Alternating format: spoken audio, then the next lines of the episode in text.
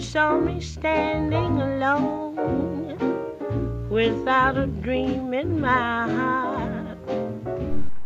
Conocida como Billie Holiday o Lady Jazz, fue nacida con el nombre de Eleanora Fangan en la ciudad de Filadelfia en el año de 1915, reconocida como una cantante de jazz, jazz blues y swing.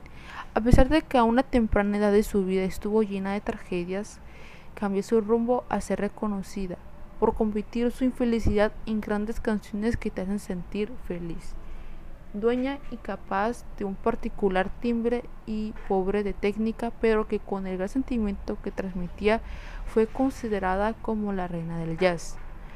Pero todo cambió tras asistir a un casting para un puesto de bailarina en el Post and Cherries, pero que tras al fracasar, al no quedar seleccionada, el pianista la invitó a cantar al, al escenario, lo cual le permitió que los productores y críticos conocieran sus singulares cualidades a pesar de no tener una preparación musical.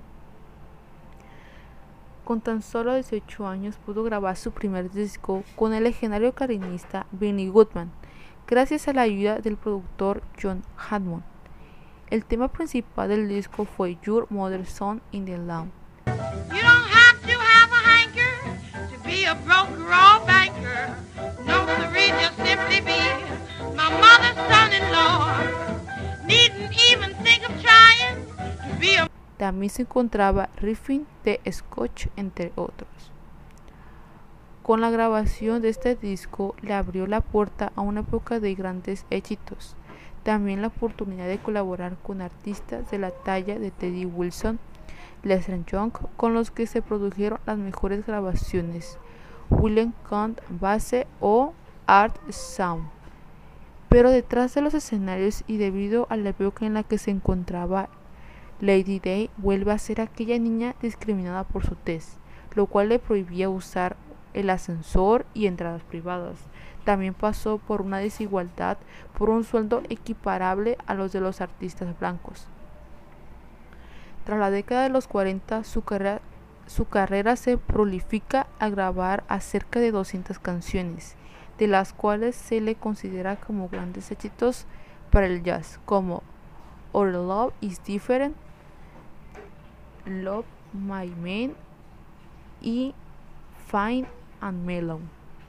Sin duda alguna, poseía un extraordinario timbre de voz y su particular forma de expresar su libertad rítmica en cada canción.